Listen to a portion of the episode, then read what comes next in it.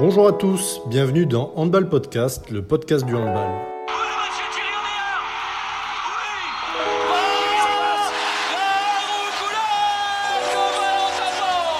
Je suis Tristan Paloc, cofondateur de Data et Match, agence de conseil en data pour les acteurs du handball.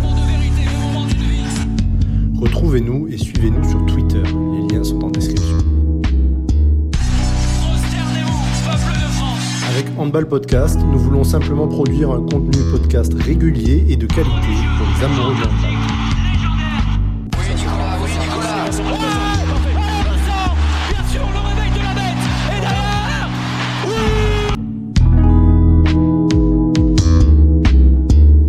Bon, messieurs, on, va partir. Je me disais, c'est donc là, chers auditeurs, on, vous cache, on vous cache pas les, les coulisses. On est, on est à distance, et c'est dommage Kader parce que je me disais qu'avec Vincent, on aurait pu, euh, grâce à Vincent, on aurait pu euh, peut-être régler euh, des, des, des choses et faire un petit concours de, de penalty pour, pour, pour voir qui, qui, qui s'en sortait le mieux.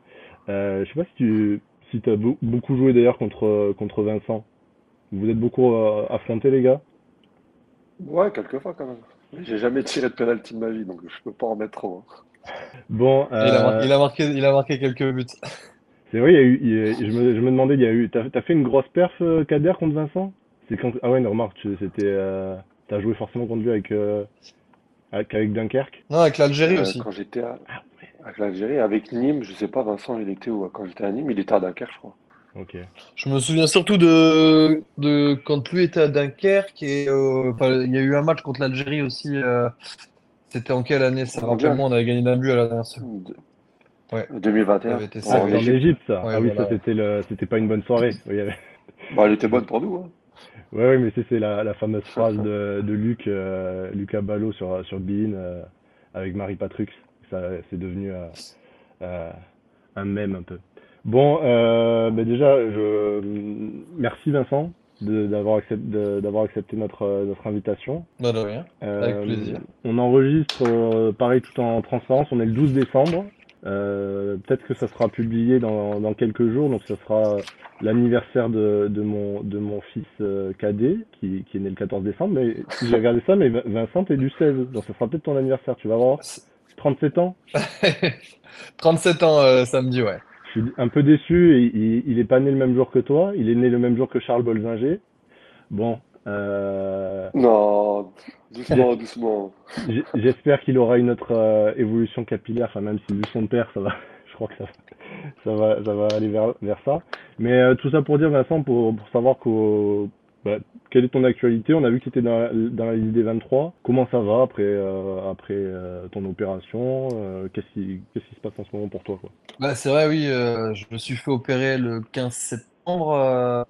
Ça a été un, un peu compliqué dans le sens où euh, bah, les douleurs devenaient trop importantes à gérer pour, euh, pour pouvoir faire uniquement de la kiné et puis euh, pallier, pallier les, pallier les, oui, les, douleurs avec, avec des médicaments. donc, donc il a fallu s'y résoudre. C'était un peu. Mes adducteurs et mes abdos étaient, étaient vraiment dans un trop sale état. Donc, donc je me suis retrouvé à devoir me faire opérer donc le 15 septembre. Euh, ça fait bientôt trois mois. Euh, c'était un peu le, délai qui m'avait été donné par le chirurgien pour retourner sur les terrains. Actuellement, euh, actuellement je, suis dans une phase de, de réathlétisation assez intense où j'alterne muscu, course et aussi, et aussi physiothérapie. donc, donc je suis plutôt content parce que les douleurs ont totalement disparu et je suis en train de, de, remuscler et de, pouvoir préparer un retour sur, sur le terrain euh, assez euh, dans, peu de temps, je, pense. Euh, j'ai repris, alors dans les buts, pas, des tirs, mais, des déplacements et des, séances un peu intenses, des séances spécifiques gardiens. Donc, je suis plutôt content de, de l'évolution des choses, même si bah, voilà, c'est toujours pénible de ne pas pouvoir jouer. Par rapport à ça, j'avais plusieurs questions. Euh, déjà, la première, c'est du coup, tu envisages de jouer un match en, en, en 2023 ou, euh, tu vas reprendre, euh, je sais pas, au stage. euh, j'ai vu que le stage de l'équipe de France ce serait le 21, à partir du 21 décembre. Euh, t'as, déjà un peu une idée de ton planning? En fait, je fonctionne un peu au jour le jour. euh, Il y a plusieurs choses. Est-ce que je suis capable de, est-ce que je serais capable de rejouer un match euh, en 2023? Euh, est-ce que ça serait raisonnable? Euh, est-ce que ça serait intelligent? Euh, les, réponses, elles sont un peu toujours compliquées à donner. Je, travaille, je vais nettement mieux. Je sais que, ça avance. Maintenant, à quelle vitesse? Je, je sais pas. Est-ce que Kiel a intérêt à me faire jouer en 2023 euh, alors que j'ai pas joué depuis six mois? Euh, est-ce que ça a un intérêt de rejouer un match comme ça euh, alors que, les résultats de Kiel sont plutôt bons en ce moment?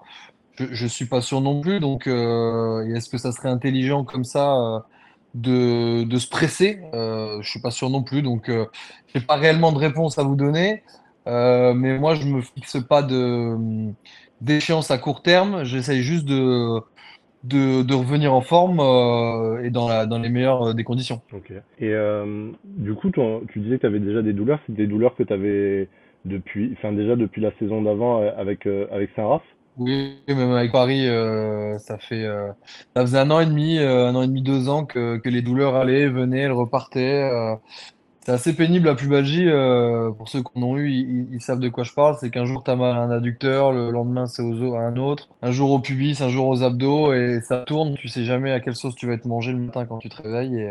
Et, euh, alors, tu peux gérer ça en faisant des protocoles physiques, en, en t'échauffant avant, en soignant après. Et, la douleur. euh, avait même complètement disparu au retour de, de, de l'euro de l'euro euh, en Suède euh, après cette défaite après la défaite contre contre le Danemark en finale J'a- j'avais plus de douleur et, un mois après c'est revenu et euh, puis c'est de, de moins en moins gérable. Donc euh, euh, c'est pénible parce qu'on est toujours sur le fil du rasoir entre est-ce que je peux jouer est-ce que je peux pas jouer est-ce que je dois m'arrêter est-ce que je dois me faire opérer.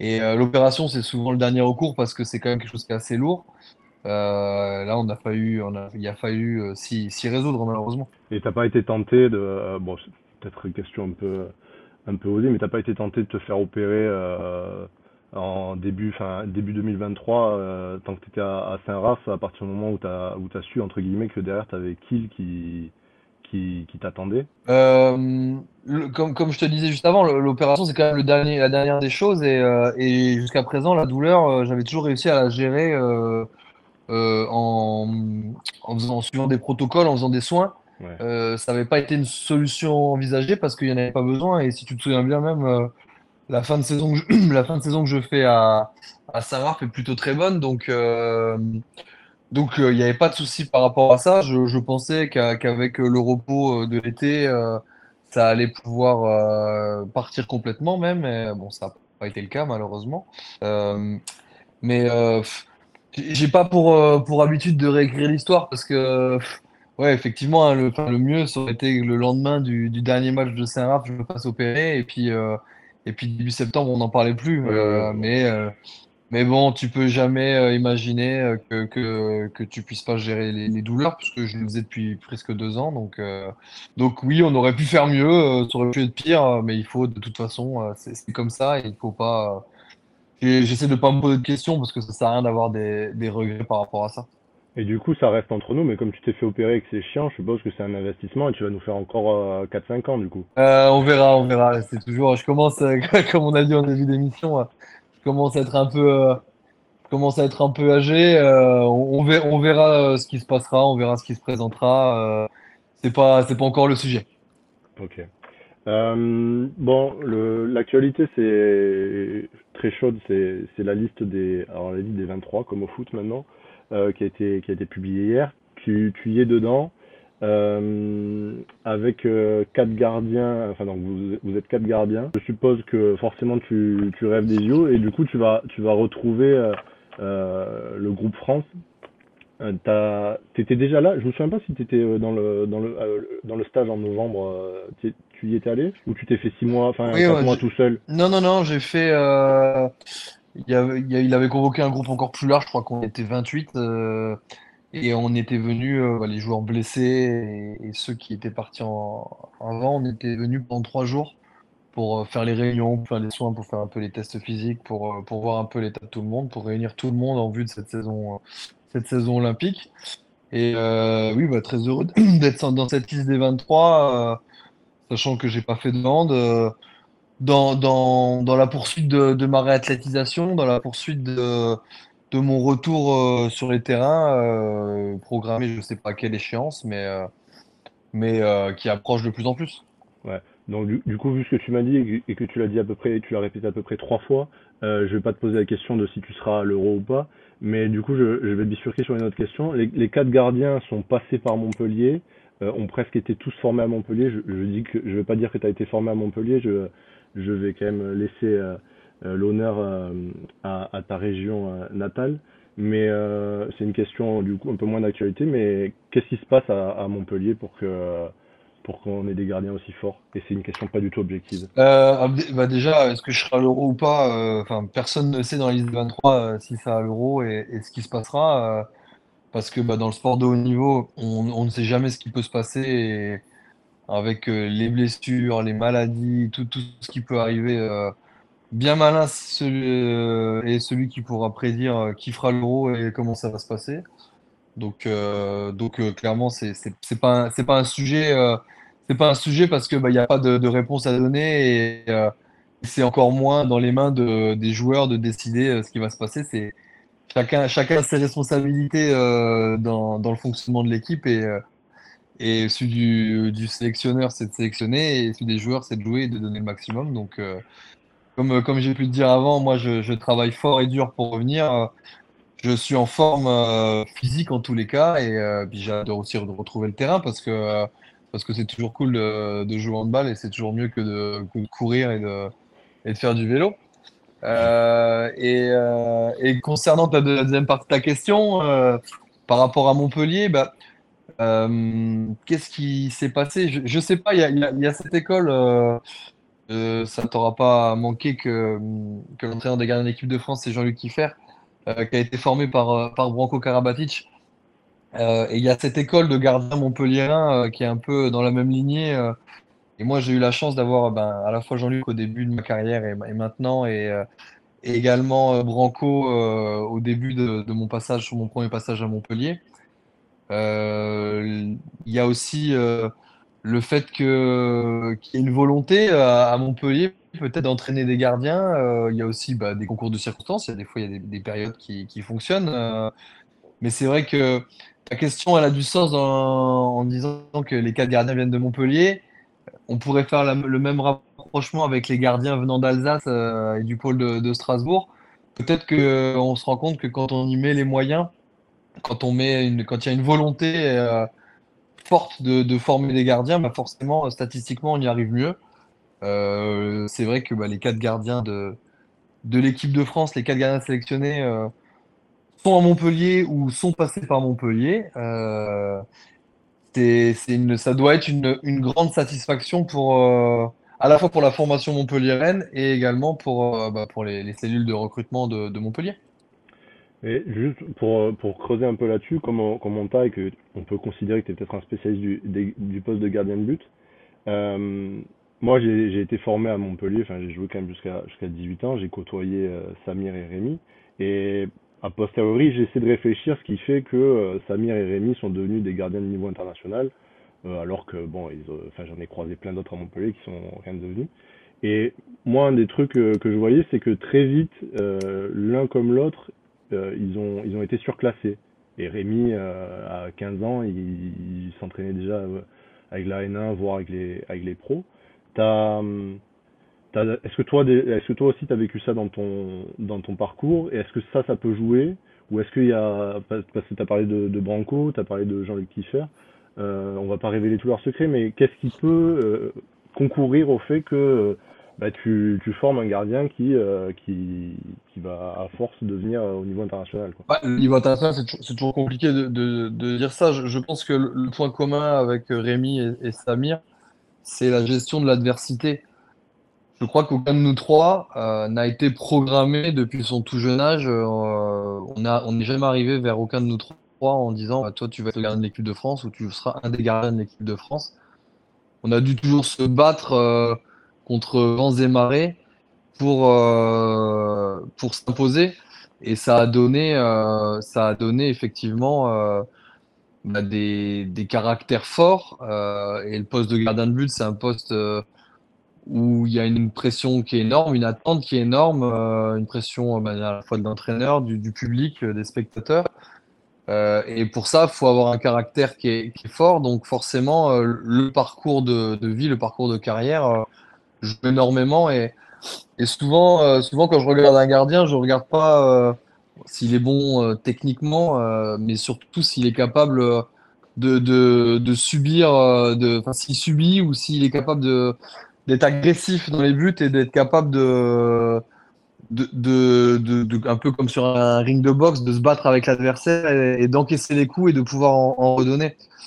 Euh, euh, c'est bien, il y, a, plein maintenant de, gardiens, on a accès, alors il y a beaucoup plus d'entraîneurs gardiens, il y a beaucoup plus de formations, il y a, beaucoup de gardiens qui sont grands, qui sont filiformes, qui sont propres tactiquement, qui sont propres techniquement.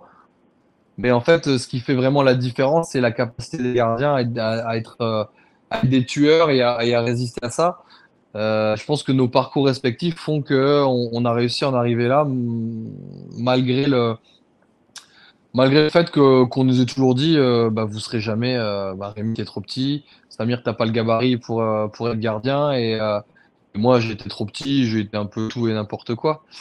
Par rapport à la deuxième partie de ta question, on a été surclassé. Alors, si je vois mon parcours personnel, oui, c'est vrai que euh, j'ai joué euh, bah, le dernier surclassement que j'ai pu faire. euh, quand j'étais en terminale, je jouais en D2 à Metz. C'était donc j'avais euh, 16 ans, 16 ans et demi.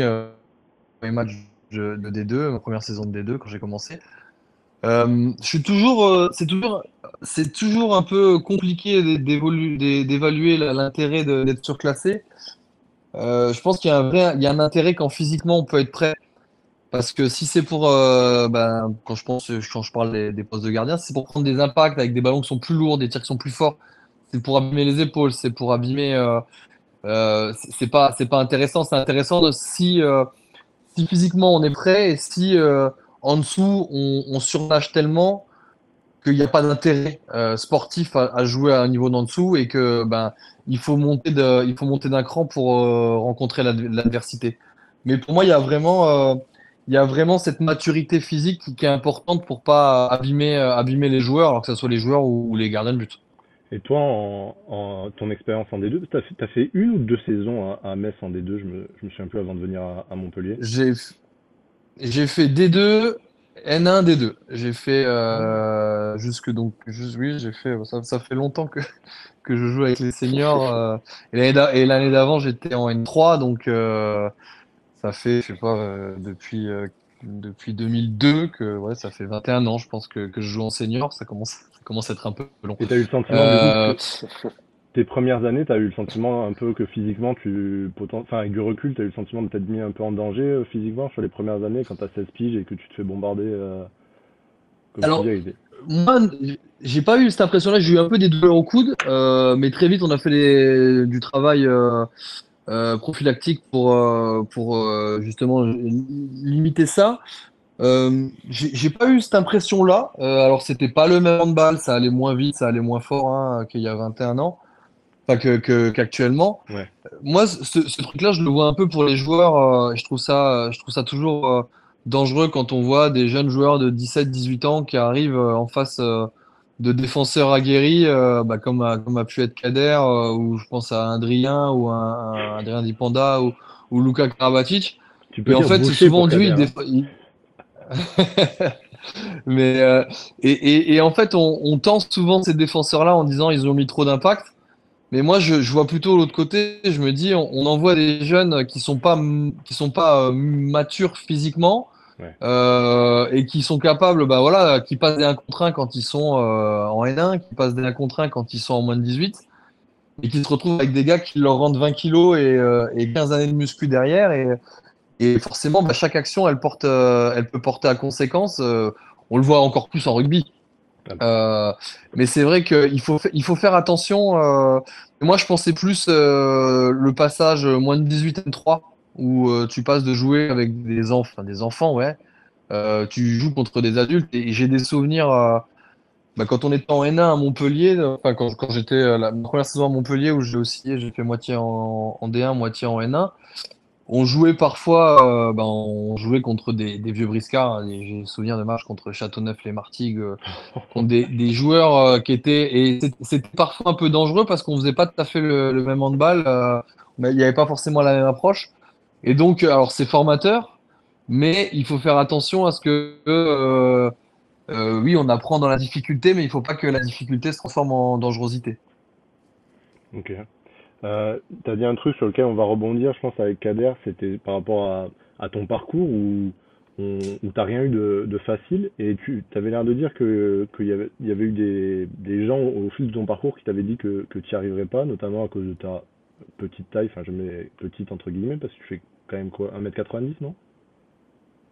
Ouais, je fais 1m89, mais euh, quand je suis rentré en, en pôle espoir, euh, euh, pff, je me souviens plus, je pourrais pas te dire la date, on va dire en, en 99 ou en 2000, je sais plus. Je faisais 1m78. Je faisais la taille de Rémi. Si, Ouais. s'il écoute, il, il démentira. Mais euh, donc euh, effectivement, j'ai grandi sur le tard. Euh, et euh, et c'est vrai que ben c'était la, mode des grands gardiens à l'époque et et on, on prenait les, les gardiens parce qu'ils étaient grands, on se disait qu'on allait leur apprendre à gauler et que ben, la- le but Ouais. faisant 3 mètres sur 2, il fallait mieux prendre la place. Euh, et donc, bah, j'ai jamais été considéré comme, euh, comme, euh, comme l'espoir, l'espoir du handball français au poste de gardien de but. Il y en avait 4 devant moi, 5 devant moi, 6 devant moi de ma génération, et je vous parle pas des générations du dessus. Donc, euh, donc euh, c'est vrai. Alors après, c'est formateur. J'ai toujours eu euh, euh, moi, en moi euh, la volonté farouche de, de montrer à tout le monde que, que je pouvais, euh, que que c'était moi qui devais jouer. Euh, mais c'était parfois difficile parce que, parce que bah, on a des fois l'impression de se battre euh, contre vents et. Et toi, aussi, t'as, t'as joué les interligues où il fallait que, où il y avait cette règle un peu bizarre où il fallait avoir au moins un gardien d'un mètre 80 si, et euh, je sais pas deux, gars qui faisaient plus d'un mètre 80 sinon tu, tu gagnais pas des victoires à trois points. Bah, je, alors je, me souviens plus exactement des résultats parce que alors les interligues c'est encore plus vieux pour moi. Mais, euh, non, mais c'est vrai que les interligues, moi j'ai souvenir des interligues, euh, on était trois gardiens. Euh, de, ma génération au pôle, on était trois gardiens, deux Lorrains et un Alsacien. Dans, et euh, et c'est moi qui jouais. Mais c'est pas moi qui étais pris en stage de zone, c'est pas moi qui étais pris en stage euh, national après, c'était les autres, alors que c'est moi qui jouais parce que, ben, effectivement, il fallait faire, euh, il fallait rentrer dans les critères. Euh, et euh, bah, la, première année où je suis au pôle, on ne me prend pas euh, pour, euh, pour partir au championnat du monde universitaire parce que bah, je rentre pas dans les critères. Euh, et c'est des moments qui sont pas forcément faciles à vivre quand on est jeune parce que c'est des échecs qui sont forts, qui, marquent. Euh, mais ça forme aussi quand on est capable de les surmonter. Et c'est là où je dis que Rémi, euh, Rémi n'a pense pas qu'un jour quelqu'un lui ait dit Rémi, tu seras gardien de l'équipe de France parce que, bah parce que Rémi, euh, il, il rentre pas dans, les critères de, ce que, de, à quoi on pense euh, quand on, quand on pense à un gardien international ou même un gardien de D1. Euh, il est, euh, la preuve vivante. euh, Rémi, Samir et Charles. Enfin, en fait, il y a un panel de, gardiens qui, de, de gabarits qui, peuvent réussir parce que le poste de gardien de but a style spécifique on, peut, on peut l'aborder tellement de façons différentes que qu'il y a de la place un peu pour tout le monde. Et euh, du coup, on va passer un peu sur cette partie-là. Euh, tu penses que tu as, réussi parce que déjà en toi, tu as ce caractère euh, euh, bah, de rien lâcher, de, démontrer, ou, aussi le fait que, je sais pas, à 13 ans ou 14 ans, on te dise, bah, enfin, t'es mignon, mais t'es tout petit, ça, ça, c'est quoi qui t'a, permis de, développer ça, quoi?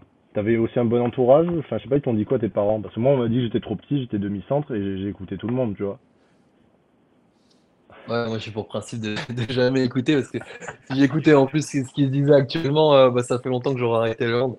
Euh, non, euh, en fait, oui, j'ai toujours eu ce caractère un peu, un peu en me disant, oui, je- j'ai toujours pensé que j'a- que j'allais réussir et j'ai toujours pensé que, que je devais prouver aux autres qu'ils avaient tort et que moi j'avais raison. Après, euh, j'ai été bien entouré et j'ai toujours continué mes études parce que, parce que bah, on sait jamais de, quoi l'avenir sera fait. J'ai toujours eu euh, ces, ces, portes de sortie euh, au cas où le, le hand ne marcherait pas, mais, mais oui, en fait, au fond de moi, il n'y a aucun moment où j'ai douté. Et même quand, quand je regarde a posteriori, tu, tu te dis, bah, c'est quand même un peu, c'est quand même un peu fou, mais il n'y a aucun moment où j'ai douté, où je me suis dit que j'allais que pas réussir. Mais, mais j'ai toujours eu des ambitions, euh, j'ai toujours eu comme ambition de, de, de, passer l'étape du dessus.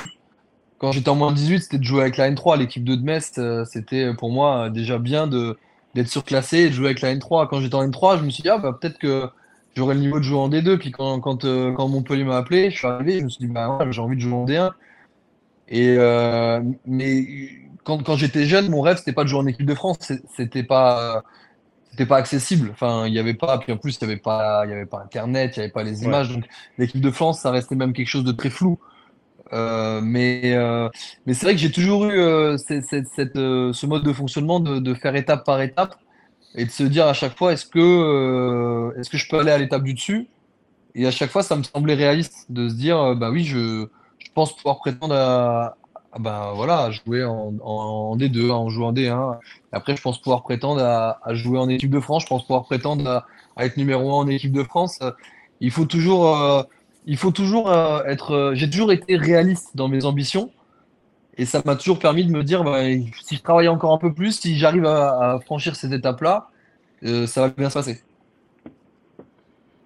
Et je sais pas, Kader, tu, tu, voulais poser une question à un moment, j'ai vu que tu, voulais parler. Non, bah avant, tout, moi, je voulais, euh, je voulais remercier Vincent déjà de, de nous accorder de son temps, de, de pouvoir participer à ce podcast. Euh, je sais que Vincent, c'est quelqu'un qui s'exprime peu dans la presse, donc on, donc on a la chance de l'avoir aujourd'hui parmi nous. Euh, faut aussi reconnaître qu'on reçoit un, top player, voilà, c'est un, un, gros joueur avec un, un énorme palmarès. Et, et pour remettre un peu, un peu dans le contexte, pour les gens qui nous écoutent et qui malheureusement ne connaissent pas encore Vincent, ou même pour les gens qui le connaissent et qui parfois se permettent euh, des critiques un peu trop virulentes à mon goût, mais on en reparlera tout à l'heure.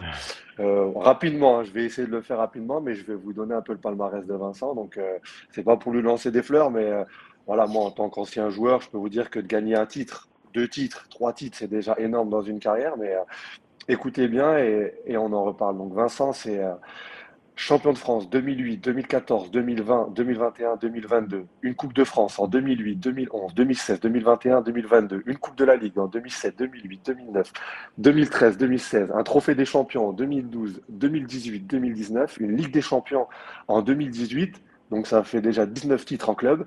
Et en équipe de France, c'est champion d'Europe 2014, vice-champion olympique 2016, champion du monde 2017, une médaille de bronze à l'Euro et au Mondial 2018-2019, champion olympique 2020 et vice-champion du monde en 2023. Et par la même occasion, il a été élu meilleur gardien du Mondial 2017, à l'Euro 2018 et au JO 2020. Donc voilà, je termine. Au total, Vincent, si je ne me trompe pas, c'est 22 titres dans ta carrière. Quel regard, Vincent, tu aujourd'hui sur ta carrière après 20 ans de haut niveau et, plus d'une vingtaine de titres? Quel regard as-tu sur ta carrière pour toi, le, petit jeune Lorrain qui a commencé le handball euh, sur, sur tes terres? Bah, je suis, fier, euh, forcément, je suis fier euh, du, chemin parcouru. Je suis fier de, d'avoir, euh, dans quasiment chaque équipe dans laquelle je suis passé, euh, réussi à remporter des titres. Euh, je suis, content. Alors après, les titres, tu sais, ça, veut tout dire et ça veut rien dire. Je suis surtout content de, des aventures humaines que j'ai pu vivre. Et c'est pas, pas bateau. C'est-à-dire que quand tu, quand tu te retournes sur une carrière, tu te dis pas, Bon, j'ai gagné, je suis fier, je suis champion du monde. Si, tu te le dis, mais ce qui est important, ce dont tu te souviens, il y a le podium, certes, mais il y a surtout toute l'aventure et les gens avec lesquels euh, tu, l'as vécu. Et en fait, je, suis- heureux, heureux d'avoir pu euh, évoluer dans, dans un grand nombre de clubs avec beaucoup de gens qui sont euh, parfois devenus mes amis, parfois pas, mais avec qui on a, on a vécu à chaque fois des, moments forts. Et, et tout au long de ma carrière, je me suis attaché à ça, c'est-à-dire à être, à être authentique euh, et à donner, euh, le maximum de, ce que je pouvais. Parfois, euh, parfois en, dépit de, de ce qui aurait pu être bon pour moi euh, individuellement. Euh, donc, c'est surtout, surtout ça. Je pense que c'est un, moment de vie, un moment, un moment de ma vie qui est, qui est exceptionnel, euh, qui est aussi très difficile parce que bah, tu connais ça, euh, Kader, de, de changer de, club, de changer de vie euh, en permanence, de devoir se, réadapter, c'est quelque chose qui est, qui est difficile, mais, mais je suis très heureux. Mais alors après, pour, pour te dire, tu vois, mes médailles, si elles sont dans un carton. Il y a juste les, les quatre médailles, champion olympique, champion du monde, champion d'Europe et la Ligue des champions qui, que, que j'ai fait encadrer parce que, euh, parce que bah, on est peu de joueurs à les avoir toutes les quatre en même temps. Euh, et je me suis dit que bah, celle-là, elle- ça méritait de marquer le coup. Alors, euh, mais sinon, euh, et encore ce, ce cadre, je sais pas où il est. Il, doit être, il est rangé, mais sinon les autres le médailles, les autres médailles et les médailles autres. de champion. Non, je les ai pas perdues, mais, mais c'est vrai qu'elles sont rangées dans, dans un carton parce que c'est pas que j'en sois pas fier. C'est juste que pour moi, déjà, ça définit pas un- une personne. Et en plus, à partir du moment où on, commence à se retourner en disant Ah, je suis content d'avoir gagné ça, on, commence à avoir du mal à essayer d'en gagner d'autres. Donc, euh, peut-être quand j'arrêterai, euh, bah, je ferai, euh, je ferai l'ancien combattant. Mais, mais pour le moment, pour le moment bah, je suis, dans le présent. Et là, actuellement, bah, je suis dans le, dans la volonté farouche de retourner sur le terrain. Euh, par rapport à, la question de Kader et, à ce que tu nous disais euh, avant, euh, je trouve que c'était intéressant comment tu expliquais que, comment tu fonctionnais avec des objectifs réalistes mais en même temps ambitieux et étape par étape. Et je veux dire, je pense que tu as... Ah oui, donc tu as gagné les JO en 2021. Bon, entre-temps, tu avais déjà quasiment presque tout gagné. Une fois que tu as gagné les JO, euh, c'est quoi ton l'objectif du dessus quoi? Parce que j'ai l'impression que le fait de se dire moi je joue en moins de 18, je jouer en N3, enfin ça, ça te fait un objectif où vraiment entre guillemets t'es propulsé.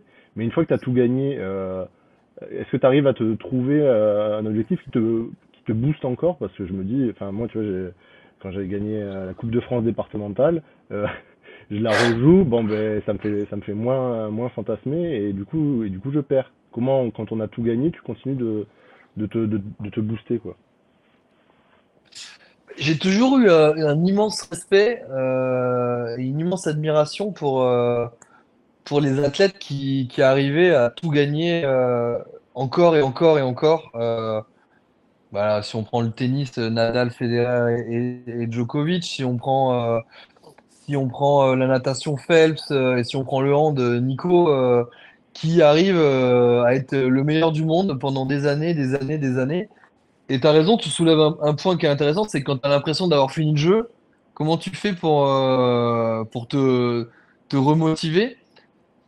Bah, c'est une vraie question qu'il faut se poser. Euh, est-ce que je suis capable de, de m'y remettre?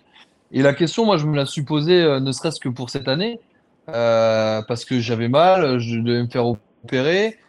Euh, j'ai jamais été blessé sur une longue période comme ça, mais, euh, mais pour avoir vu des, des collègues, des copains euh, l'être, je sais que c'est une période qui est pas facile. Et je me suis vraiment posé la question, est-ce que, euh, est-ce que je suis prêt mentalement et physiquement à me, refaire mal? Parce que je sais la difficulté d'une prépa olympique, je sais la difficulté d'une saison olympique. Est-ce que je suis prêt à me faire mal pour aller chercher une place éventuelle pour les Jeux olympiques? Et la réponse est oui, parce qu'elle a été oui, parce que, euh, que j'ai analysé tous les tenants et les aboutissants. Euh, quand on connaît euh, l'immense euh, bonheur de, de, de, gagner un titre, ben on a, on a une, qu'une envie, c'est d'y retourner. Euh, parce que, euh, parce que, comme je t'ai dit, l'important, c'est pas forcément le titre, c'est, c'est euh, l'aventure humaine, c'est, ce que tu vis avant, c'est ce que tu vis même après, c'est les, les, moments que tu partages. Euh, et ça, et ça, tu le retrouves qu'à ce moment-là. Et il y a autre chose aussi, c'est que dans le sport de haut niveau, euh, une fois que c'est fini, c'est fini. Euh, si demain euh, je dis j'arrête, eh ben, je peux pas revenir. Tu peux pas revenir en arrière dans 10 ans. Tu peux pas. T'es pas entrepreneur ou bon, je vais faire une petite pause dans mon entrepreneuriat et puis je vais reprendre après. Donc, donc il y a vraiment cette conscience-là de se dire, il faut profiter tant qu'on en est encore capable, parce que ça file vite et, et puis une fois que c'est que ça c'est fini, ben ça sera derrière moi quoi. Tu, tu parles beaucoup d'aventure humaine. euh, j'ai une question un peu cash, mais ça veut dire que tu es un gars sympa du coup? parce que je, lis sur les réseaux sociaux, c'est ce que disait Kader. Euh, euh, bon, nous, c'est des, choses qui nous désolent un peu, mais comment tu, est-ce que comment t'as vécu ces, c'est un peu, pour parler en anglais, ces shitstorms que que t'as pu recevoir? Est-ce que c'est des trucs qui te nourrissent en te disant, mais tiens, il y a encore des des gens qui, comme depuis ma, le début de ma carrière, qui me qui, qui me mettent des bâtons dans les roues et qui, qui me, enfin, c'est de l'adversité Ou est-ce que ça t'a vraiment touché? Euh, Raconte-nous un peu ça. Ah, avant, juste euh, avant clairement, Vincent c'est pas répondre, quelque chose. je, Pardon. juste avant Vincent, je me, je, je m'excuse, je te coupe, mais alors je vais prendre la parole, mais je suis pas son avocat. Voilà, je, Vincent, c'est quelqu'un que j'ai côtoyé sur terrain, mais qu'on ne se connaît pas plus. Mais, mais je tiens quand même à dire que les gens sont souvent très, très, très méchants avec Vincent. Comme rarement je l'ai vu pour le hand, pour un joueur de hand. Parfois sur le foot, on voit des, on voit des choses, etc. C'est un peu extrême, mais nous, dans le hand, j'avais jamais vu ça. Mais il faut savoir qu'au-delà du joueur, il y a un homme, il y a un père de famille. Euh, je dis, hein, c'est que mon avis, mais Vincent, il mérite pas toute cette haine qu'on voit un peu sur les réseaux.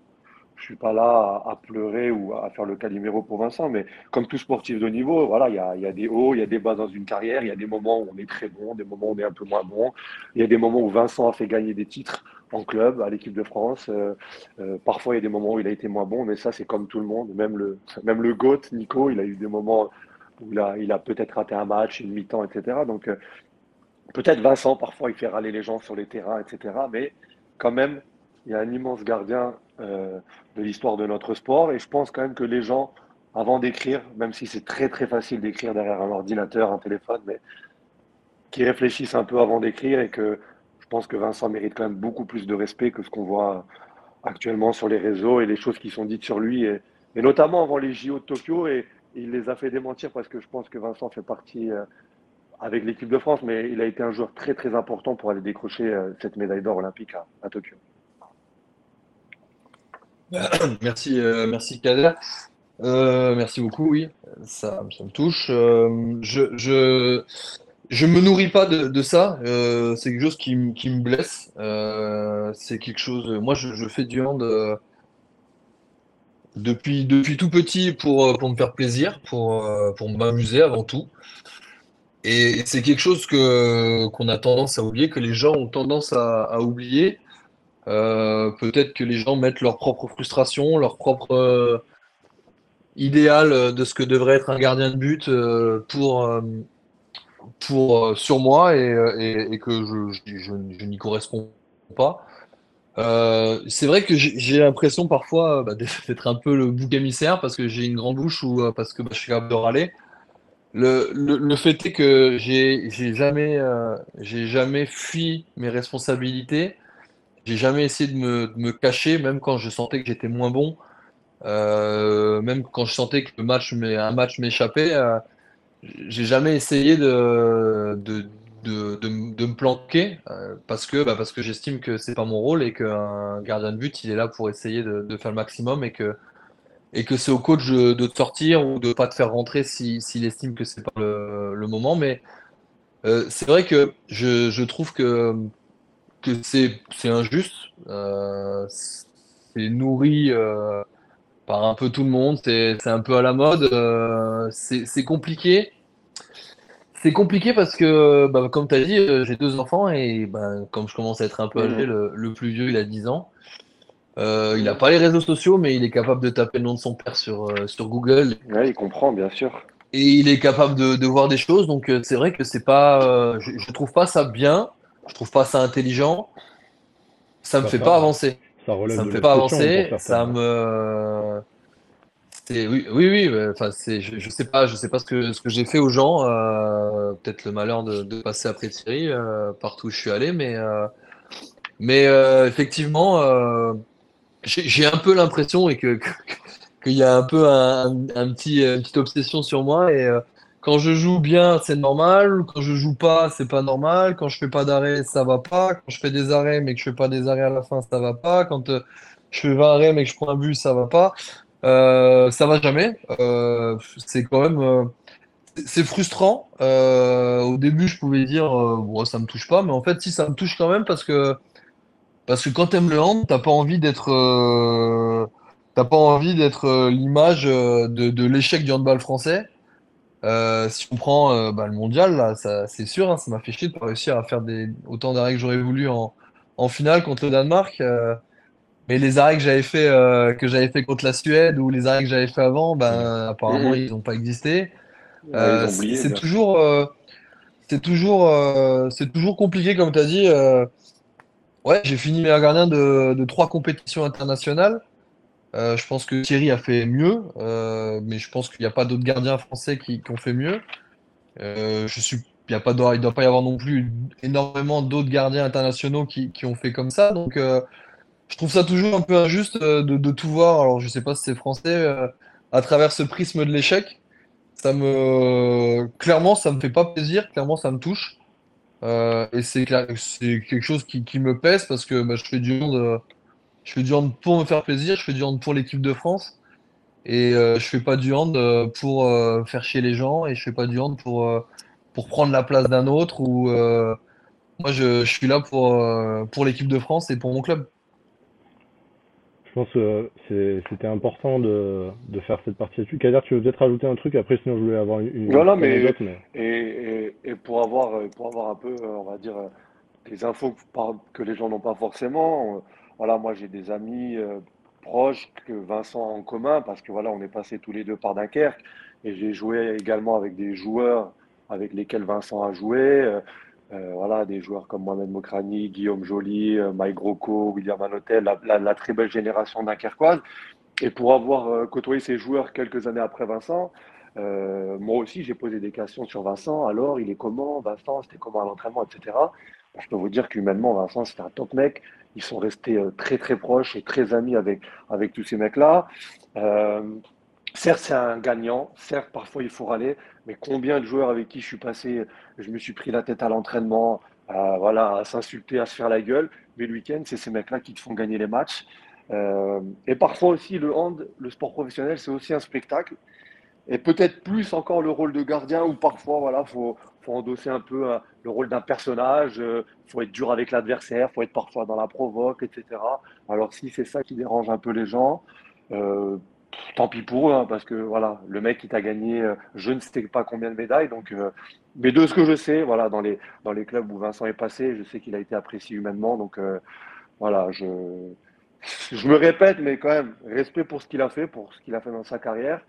Je suis pas là pour lui, pour lui tirer les bottes, mais euh, un peu plus de respect parce que moi-même, voir les critiques qu'il a eues pendant quelques temps, je, je pense que ça m'aurait fait mal. Et, et comme il le dit, il est père de famille.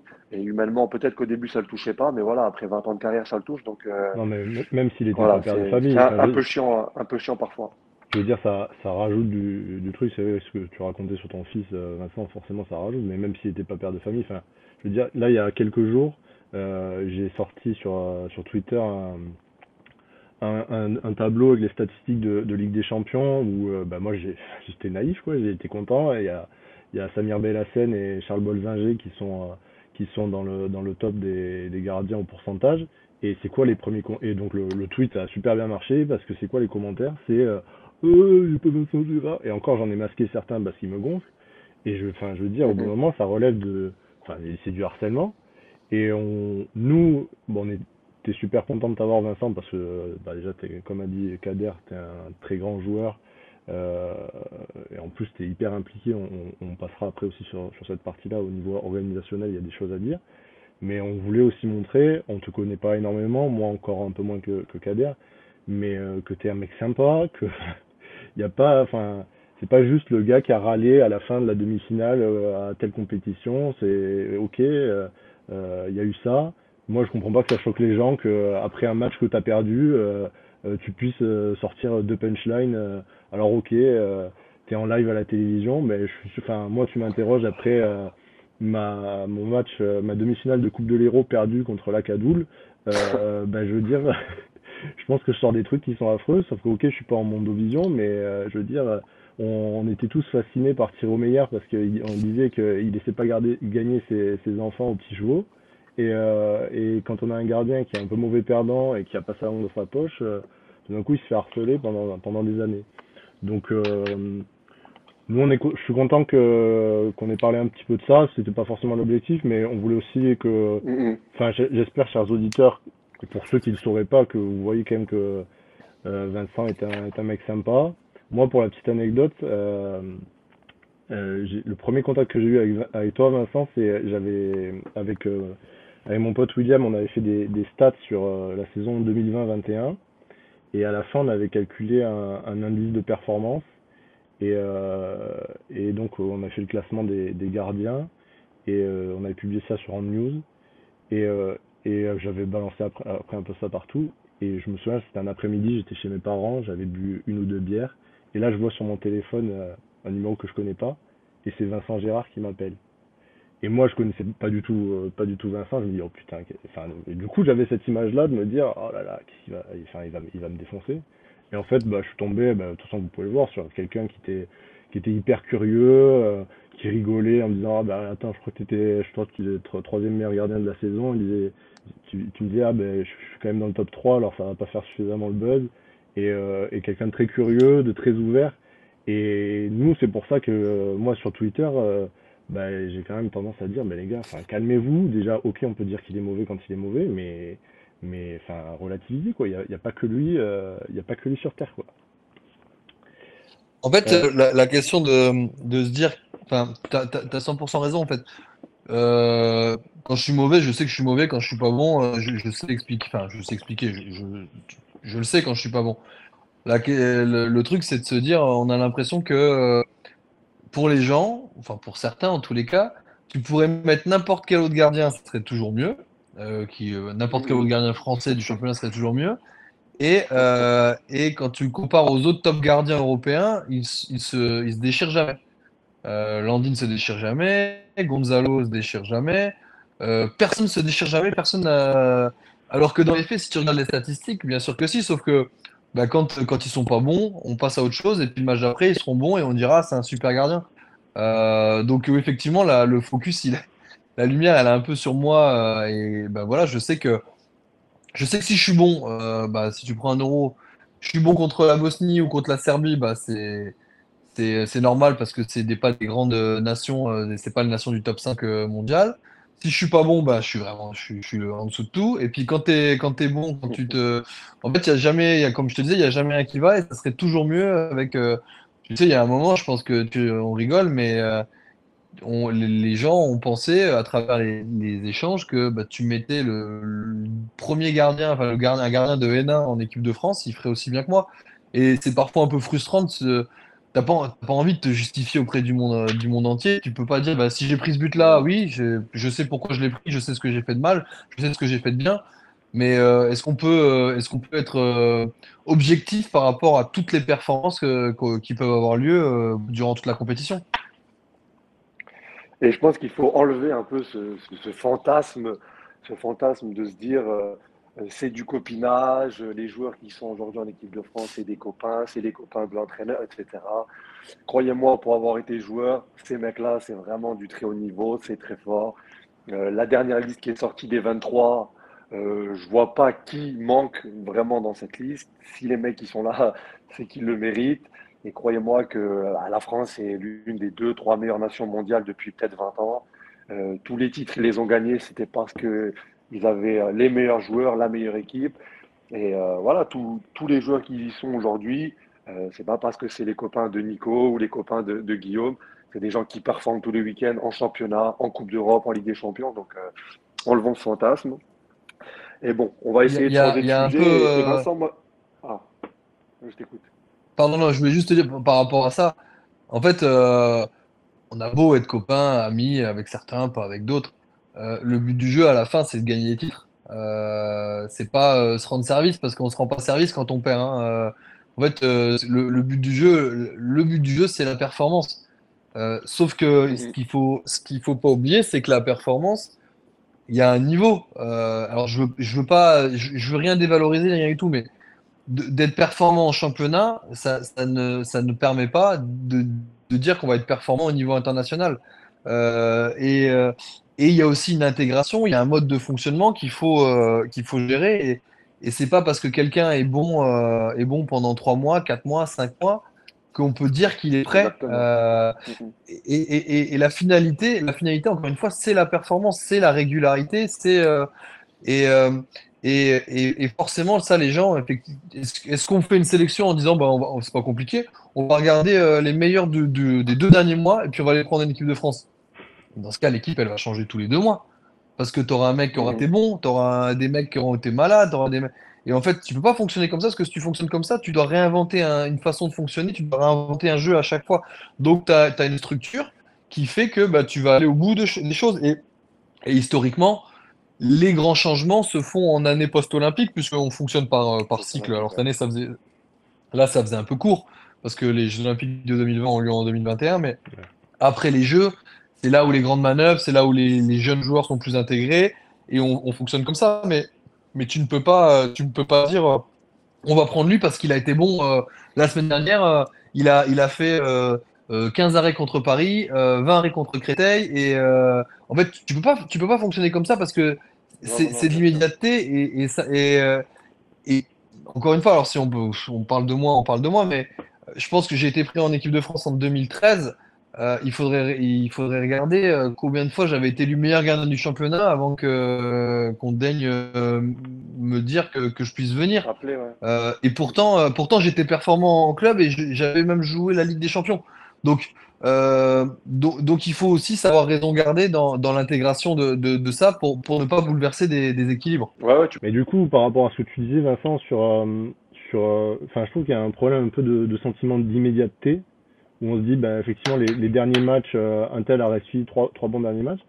Euh, pour élargir un peu le débat, euh, est-ce qu'on n'a pas un peu un problème de, culture hand, entre guillemets, en ce moment en France? Alors moi, j'essaie de bosser modestement pour, je sais pas, essayer qu'on comprenne un peu mieux le sport qu'on a, mais je trouve, enfin, parfois c'est un peu désolant de voir les commentaires où on se dit, ah ben euh, machin a fait, euh, comme tu disais, 10 arrêts, 10 arrêts, euh, allez vite en équipe de France. Enfin, on a l'impression que on n'arrive pas à, créer un, une atmosphère où, où on comprend un petit peu un petit peu mieux notre sport et c'est juste ah il y a eu trois chiffres qui se battent en duel et pourtant c'est moi le passionné de chiffres qui dit ça mais et du coup on tire telle conclusion enfin comment on vit ça quand on est tout en haut et que du coup nos performances sont commentées à travers ce prisme qui est un peu limité quoi. Bah, déjà euh, on essaie de, se protéger. Euh...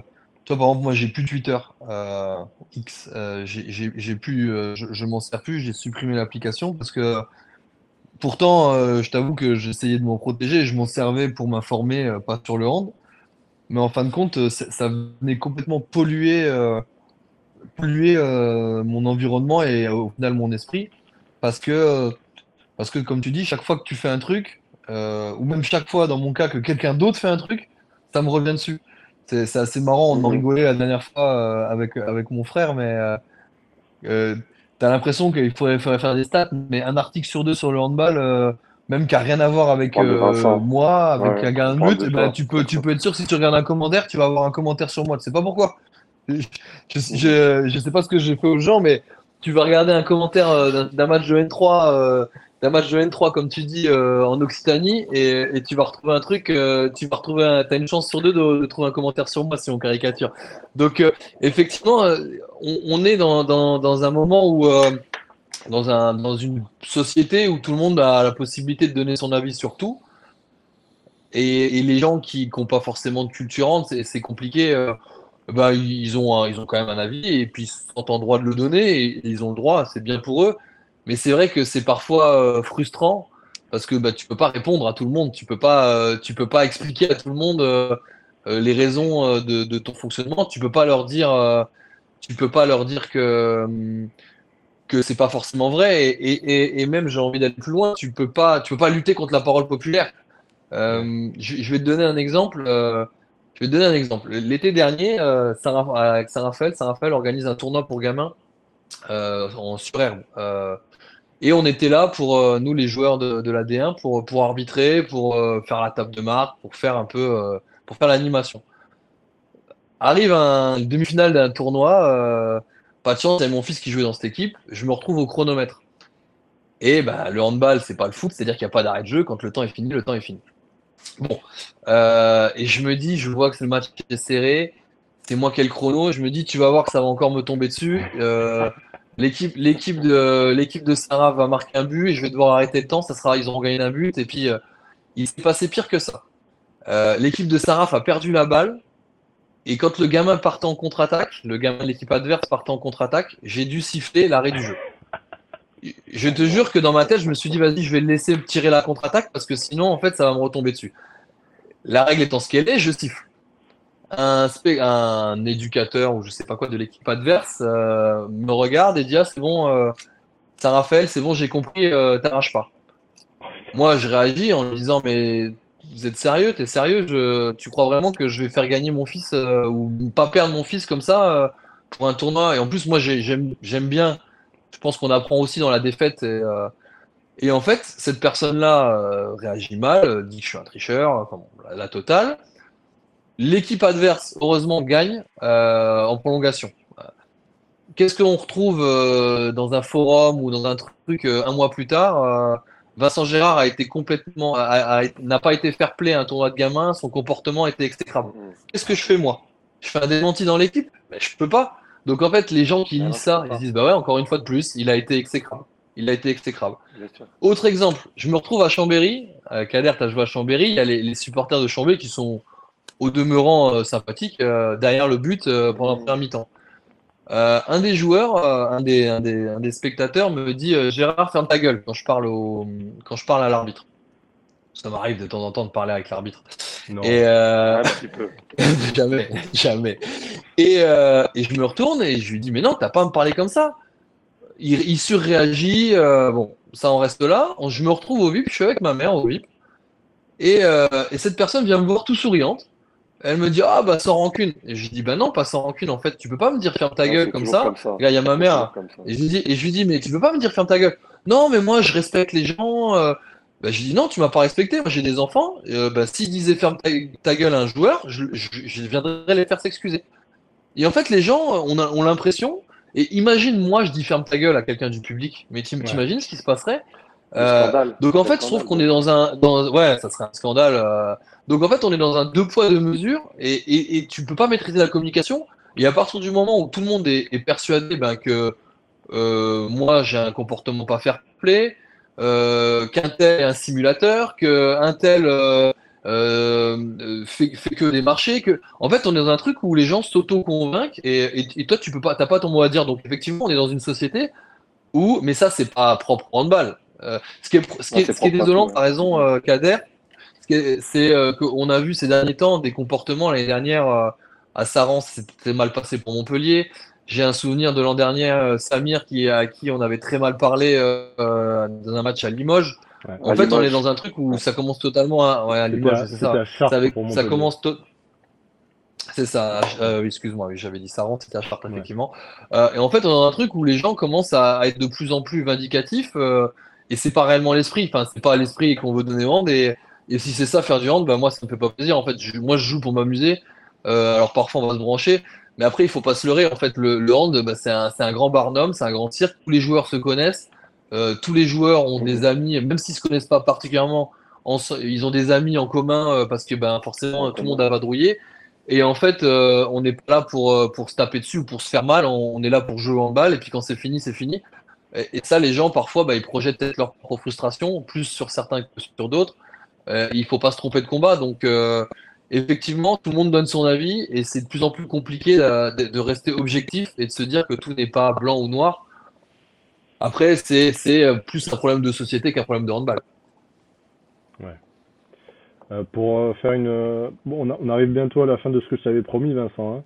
Euh, je, crois qu'on a inspecteur Kader qui a réussi à te, à te dégoter un, un, un, petit message et qui, mais qui, pour l'avoir rapidement écouté, euh, rejoint un peu tout ce qu'on s'est dit sur, sur l'aspect euh, passion, sur l'aspect euh, euh, humain.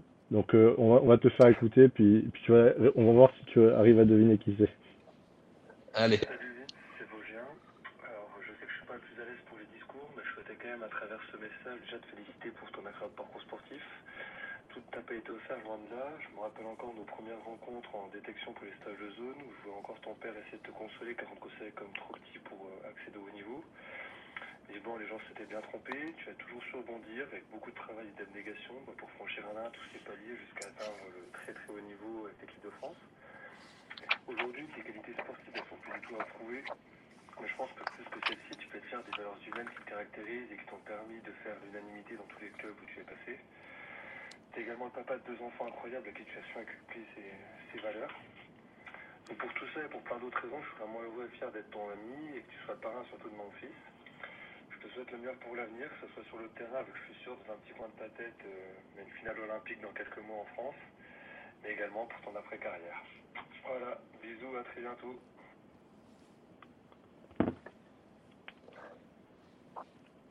Ouais, bah, Bon, Vincent, marrant, tu reconnais euh, Ouais, bah, c'est mon, c'est mon collègue euh, de pôle euh, avec qui, euh, à qui j'ai fait trois ans en chambre.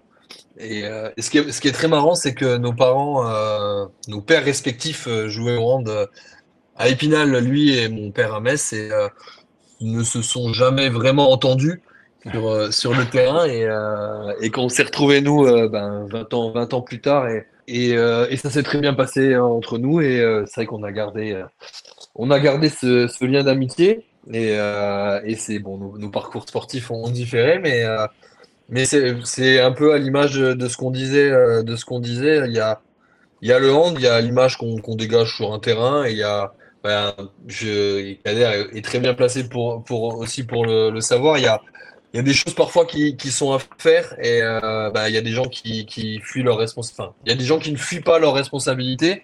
Même si parfois, ben, c'est pas les, c'est pas les, les, les, les choses les plus belles ou, euh, ou c'est pas, c'est pas ce qu'on, ce qu'on voudrait, mais, euh, et euh, oui, c'est, bah, c'est, le hand qui, m'a créé euh, des, très belles amitiés, euh, notamment, notamment avec Thomas, et, ça fait longtemps qu'on se connaît, et je suis, très heureux, je suis très heureux de, de par le hand, d'avoir pu, nouer de, si belles amitiés.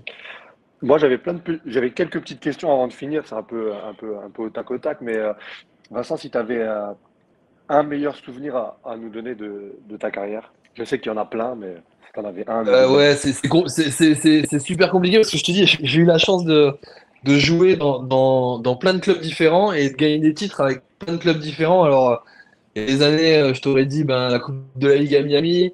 Euh, il y a des années, je te dirais les Jeux Olympiques euh, à Tokyo. C'est souvent dans les salles vides d'ailleurs. Non, pff, ouais, je- non, j'aurais tendance à dire. J'aurais tendance à dire Tokyo, euh, même si euh, c'est compliqué parce que être champion du monde aussi en France, euh, Ah, ça a été, ça a été un moment aussi incroyable. Mais Tokyo parce que bah, en fait ça, ça symbolisait un peu, comme je t'ai dit, j'avais individuellement j'avais été performant, j'ai été élu meilleur gardien du tournoi, mais surtout bah, c'est- les Jeux Olympiques c'est tellement long à préparer, c'est tellement intense, c'est tellement difficile que au moment où tu gagnes, tu te dis waouh, c'est c'est fait.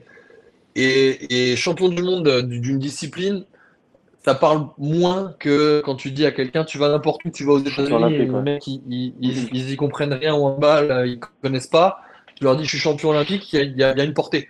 Euh, et et c'était vraiment, c'était un grand moment. Donc euh, bon, si je te réponds comme ça, je te dirais euh, la médaille, la médaille d'or olympique. Ok. Dans ta carrière, quel joueur t'a impressionné et pourquoi Nicolas Karabatic? Non, non, quel, quel joueur t'ont impressionné vraiment durant ta carrière euh, qui, qui t'ont marqué? Bah, non, euh, après, il y, a- pour moi, il y a, il y Nico et, et le reste du monde. euh, Et le reste il du est euh, au-dessus, euh, au-dessus partout, que ça soit en attaque, en défense, en termes de tactique. enfin, c'est, c'est le meilleur joueur de tous les temps. euh, et, euh, et pour toujours, enfin, pour toujours, on peut jamais dire, mais, mais pour moi, c'est, vraiment, c'est vraiment Nico, euh, le, le- plus grand joueur de tous les temps.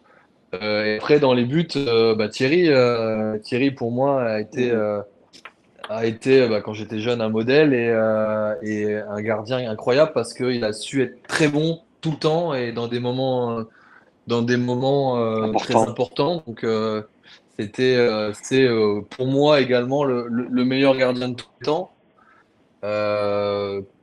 Devant, devant d'autres monstres sacrés, mais, mais Thierry par sa régularité et sa longévité. Et dans les gardiens actuels ou futurs, sans, sans les gardiens qui sont déjà en équipe de France comme Samir ou, ou Rémi, etc., tu vois qui comme futur bon gardien, des gardiens que tu vois actuellement, gardiens français, hein, que tu vois un peu en Pro League ou en LNH. Est-ce que tu vois déjà un futur bon gardien qui doit de, de, ton, de ton œil, de ton, de ton expérience euh, Qui vois-tu comme futur bon gardien? C'est compliqué, euh, gardien de but. C'est vrai que là, il y, a Charles qui, euh, qui a explosé et, et qui, qui, bah, qui est jeune, donc qui représente forcément l'avenir. Rémi, bon, il est plutôt jeune, mais il n'est pas encore très vieux, ni Samir. Et gardien de but, c'est un poste où on peut durer un peu longtemps. Donc, donc j'imagine que, que, ces trois-là, euh, trois-là sont appelés à rester, euh, à rester encore un peu et, euh, ils ont la chance bah, cette année d'évoluer tous les trois en Ligue des Champions, donc de, pouvoir acquérir aussi de, de l'expérience parce que, comme je t'ai dit, c'est toujours, tu peux pas juger un gardien s'il est performant en championnat. Enfin, c'est difficile de donc, donc forcément, forcément, ces, ces trois-là, s'ils sont, s'ils sont en équipe de France, c'est c'est plus que mérité. Euh, et, ils sont très bons. Euh, ils, ont, ils ont besoin, alors Rémi c'est qui a plus d'expérience, mais euh, que ce soit Samir ou, ou, Charles, ils ont besoin d'acquérir l'expérience des, des, matchs, des matchs difficiles, ils ont besoin, ils ont besoin aussi de gagner des titres avec leur club et avec, avec la, la, sélection pour, pour, pour enclencher ce, cycle-là. sinon, chez les, chez, chez les plus jeunes, moi j'aime beaucoup, j'aime beaucoup Romain Mathias. Euh, alors qu'il a un style, euh, qui a pas un style, euh, on va dire français dans le sens, euh, dans le sens branco-carabatique, Jean-Luc Kiffer, mais qui s'est entraîné pendant pendant longtemps avec avec Andrei Lavrov et, qui a un peu un gabarit dans ce genre-là et qui est, capable de sortir de grosses performances. et après, forcément, on a la chance en France d'avoir quand même des, gardiens de championnat, des gardiens français du, championnat qui, sont bons, qui jouent qui joue euh, un Dylan Soyer, un, Alexandre Demaille, euh, euh, qui sont performants et, qui sont. Alors, est-ce qu'ils ont le niveau pour être gardien international Je ne sais pas, parce que comme je t'ai dit, il y a, toujours cette marche à chaque fois supérieure à franchir, mais, qui font des performances, qui, ont fait des matchs à 20 arrêts. Et, on a la chance parce que c'est difficile d'être gardien, d'être jeune gardien et de, réussir à trouver sa place euh, dans un club de D1, c'est compliqué. Donc, euh, donc oui, principalement pour moi, les, trois, les trois actuels sont, euh, sont les gardiens qui, qui, qui représentent l'avenir. Valentin Kiffer a signé à, a signé à Chambé l'année prochaine. et, et ben voilà, il, va avoir peut-être encore plus de responsabilités, quoique il a déjà la responsabilité avec le départ de Samir cette année, mais il va, il va commencer à, il va avoir des, responsabilités, il va jouer dans une autre salle, dans un autre contexte, euh, et euh, il est encore très jeune, donc euh, il va aussi acquérir de l'expérience. C'est toujours compliqué de juger parce que bah, d'une année sur l'autre, tu peux franchir les étapes ou tu peux rester bloqué, ou tu peux même monter puis, puis, ne, plus réussir à, aller de l'avant. Donc donc, bonne, bonne, chance à tous, c'est compliqué et, et, une fois qu'on y est on, est, on, est, souvent très attendu. Bah, en t'écoutant parler des, gardiens, euh, est-ce que à moyen terme hein, ou à court terme, je ne sais pas encore, mais euh, dans ta reconversion, tu te verrais, toi, euh, être entraîneur des gardiens, formateur, bosser avec des gardiens Est-ce que c'est quelque chose dont tu as envie ou tu as complètement d'autres idées dans ta reconversion? Je sais qu'il y a la JPH, il y a plein d'autres choses, mais est-ce que ce rôle-là, est-ce que ça pourrait, toi, t'intéresser dans, dans le futur? J'aime profondément le poste de gardien de but. Euh, j'aurais jamais euh, le courage de dire, euh, j'ai surtout l'honnêteté intellectuelle de dire que je veux pas être entraîneur, entraîneur de club parce que déjà de un c'est trop dur et de deux j'aurais pas les compétences. mais entraîneur de gardien, oui. alors pas comme boulot à plein temps parce que bah, parce que quand j'arrêterai, je pense que le hand, je voudrais aussi m'en détacher un peu. Mais, mais bien sûr transmettre, transmettre que ça soit auprès des jeunes gardiens ou, euh, ou des, gardiens, euh, des gardiens plus expérimentés, évidemment, c'est euh, quelque chose qui m'intéresse, c'est quelque chose que, que j'aime et, pour lequel, pour laquelle je pense que, que, je pourrais être performant. Donc non, ça c'est quelque chose effectivement qui, qui pourrait qui, qui m'intéressera, mais quasiment plus dans un rôle, on va dire, de hobby que, que dans une volonté d'en faire une reconversion et un métier. D'accord. Bon, et ma dernière question, après je vous embête plus. Vincent, sur ta carrière, est-ce que tu as des regrets ou tu referais vraiment tout pareil? J'ai pour coutume de de, de pas me de pas de, pas avoir de regrets dans le sens où ou dans le sens où euh, où en fait ben ce qui s'est passé s'est passé c'est qu'il y a forcément une raison. Euh, j'essaye de prendre des décisions en, en réfléchissant. Euh, parfois c'est les bonnes, parfois a posteriori elles elles elles, euh, elles sont pas forcément bonnes. Euh, mais, euh, mais voilà, je, chaque décision m'a me- m'a mené vers, vers un- une autre chose. Et est-ce que, euh, est-ce que j'aurais été champion olympique en, en- enfin, est-ce qu'on aurait été champion olympique en, en 2000, euh, en 2021 si, euh, si j'avais pas pris ces décisions-là, si j'étais pas parti, euh, si j'étais pas parti à Paris, si j'étais pas parti à Montpellier, à Dunkerque. Donc en fait, j'essaye même pas de réfléchir à ça, dans le sens où où bah, ce qui est fait, de toute façon, ça sert à rien de. Ça sert à rien, tu sais, j'ai eu une pubalgie, je, je vois exactement au moment, à- au moment, au moment où je me la suis fait. Je, je, je, je revois le mouvement où j'ai eu ma première douleur. Et, euh, et c'est vrai que quand j'avais mal, quand, euh, quand je dormais pas la nuit, je me disais putain, pourquoi j'ai fait ça? Euh, il y a un an et Mhm. demi, pourquoi j'ai fait ça? Mais en fait, ça sert à rien, de toute façon, c'est fait. Donc, euh, peut-être effectivement analyser pour pas refaire, pas refaire les mêmes erreurs. Mais dans mes choix de carrière, ben, ben, j'ai vécu des très bons moments dans tous les clubs dans lesquels je suis passé, euh, Saint-Raphaël y compris. Donc, euh, donc non, non, euh, j'ai pas envie d'avoir des regrets et, euh, c'est mieux de se dire que ben, ce qui, a été fait a été fait pour une, bonne raison au moment donné où ça a été fait. Super. On a les deux dernières questions qui deviennent traditionnelles. Enfin, pour l'instant, on n'a fait qu'un podcast. hein.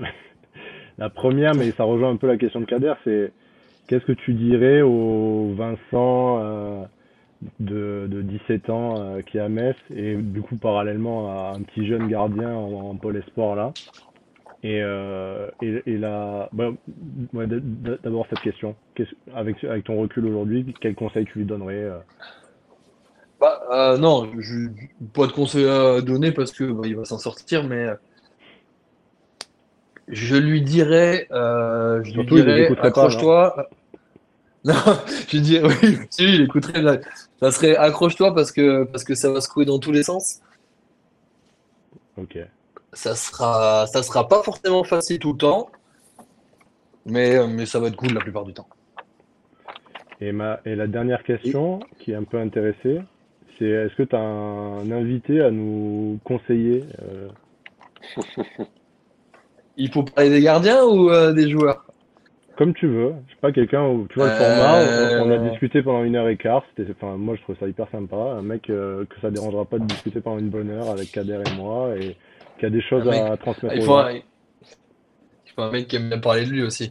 Euh, euh, euh, Nedim, Nedim Remili. Ah, bien.